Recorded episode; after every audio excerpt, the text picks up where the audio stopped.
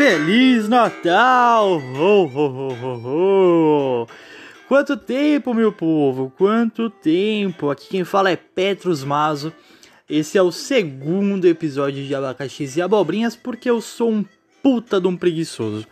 E aí, como é que vocês estão? Como é que anda a vida nessa pandemia? Galera, lembrando que antes de começar o podcast, já corre lá no Instagram e siga a página arroba abacaxis e abobrinhas e me conte tudo que você está achando desta bagaça, beleza? Vamos lá que a gente tem que conversar. Quero conhecer você que está me ouvindo e saber o que, que você está achando, beleza?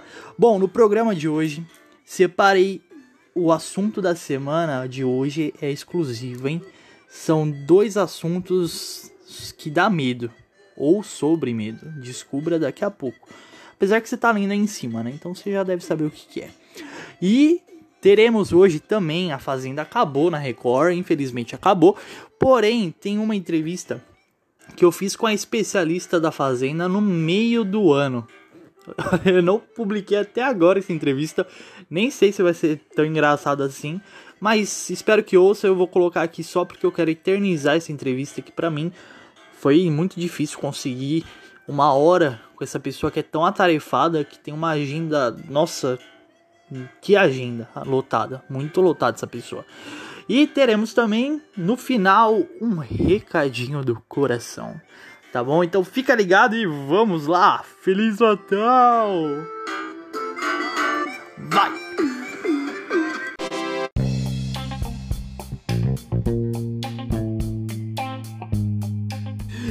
Separei dois assuntos muito legais que eu queria falar com vocês. E o primeiro é fobia. Meu, eu tenho uma fobia de barata. Tenho, não é nem fobia, é pavor mesmo. Passo uma barata, eu, eu já subo no banco, subo na cama. Eu dou vexame mesmo.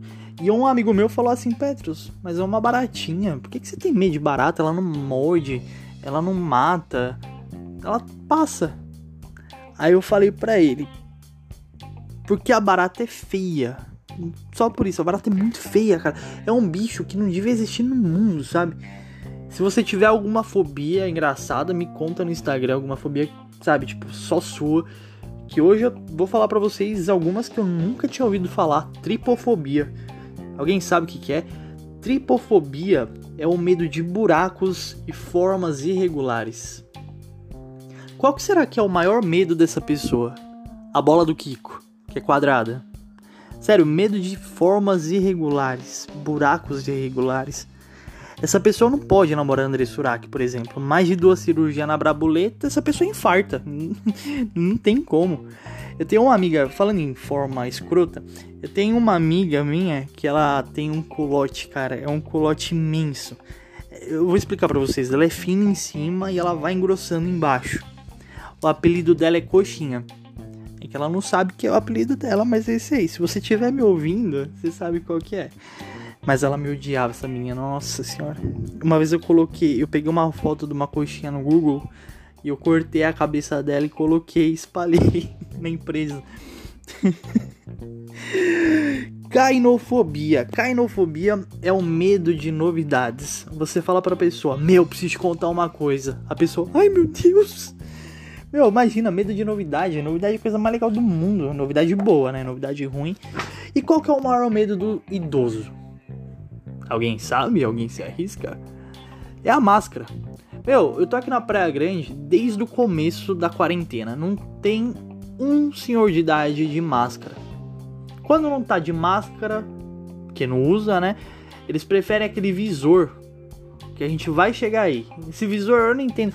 Esse visor, porque a primeira vez que eu vi um velho de visor, eu pensei, caraca, não sabia que idoso jogava paintball. E eu sou muito imaturo para usar máscara. Vocês já devem ter percebido. Antes a gente. A pessoa espirrava na rua, né? Ou do nosso lado a gente falava, ô, oh, Deus te crie. Agora a pessoa espirra, a gente fala, meu Deus te leve, por favor, que eu não quero pegar esse corona. A minha mãe, ela tá viciada em máscara. Nossa, ela tá viciada em máscara. Ela comprou um pacote de máscara, uma vermelha, uma azul, uma preta, uma roxa. Eu pensei, caralho, o restart voltou. Mas tem gente que não basta só a máscara, né? Tem que enfim, tem que usar o visor. Eu prefiro até que use o visor, sabia? Porque aí pelo menos está protegido. Mas eu não sei se vocês já repararam que a máscara virou uma peça de roupa. A gente combina a roupa com a máscara agora. Se essa moda pegar, a Fashion Week vira uma UPA.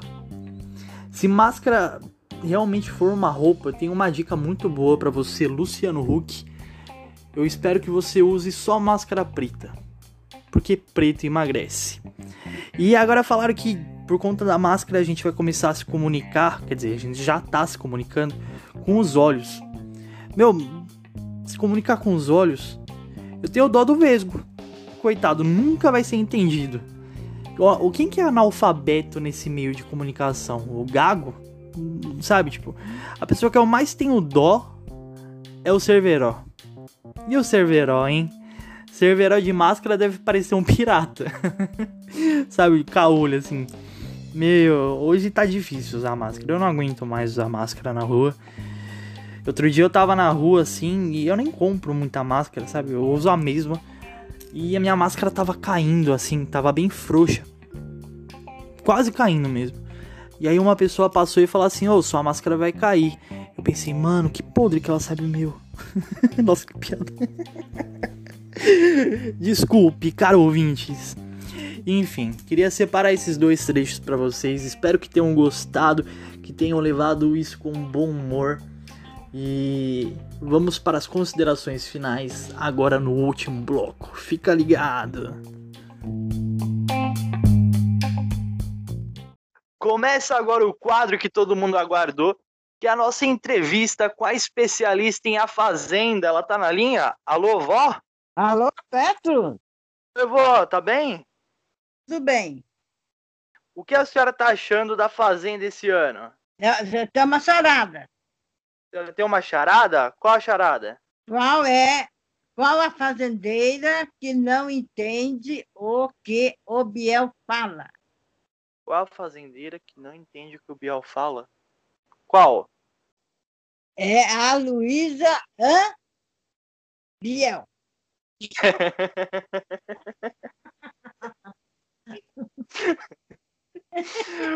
Quem que você acha que vai ganhar a Fazenda esse ano? Ah, e é a Jojo. Jojo? Tá bom. Gente, essa foi a nossa entrevista com a especialista em A Fazenda. Muito obrigado, você que foi difícil arrumar um tempo na sua agenda. Obrigado mesmo, viu? Ai, meu Deus, especialista.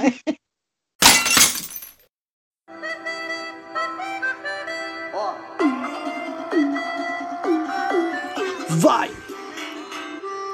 Fim de ano! Fim de ano, finalmente acabou 2020. Acabou. Bom, galera, espero que tenha gostado do último programa. Não é o último de todos. E eu tenho que ser sincero com vocês. Se você ouviu até aqui, parabéns, porque eu fiz um monte de piada aí no meio que eu nem tinha testado. Eu peguei as piadas que realmente não vou usar no meu texto de stand-up. Se Deus quiser, logo vou começar a fazer. E essas piadas realmente não vão entrar no show, então eu fui bem preguiçoso fazer piada nova pro podcast. Tô sendo bem sincero com vocês, porque eu queria gravar alguma coisa para vocês ouvirem e... e é isso. Queria deixar alguma coisa registrada aqui que faz muito tempo que eu não posto.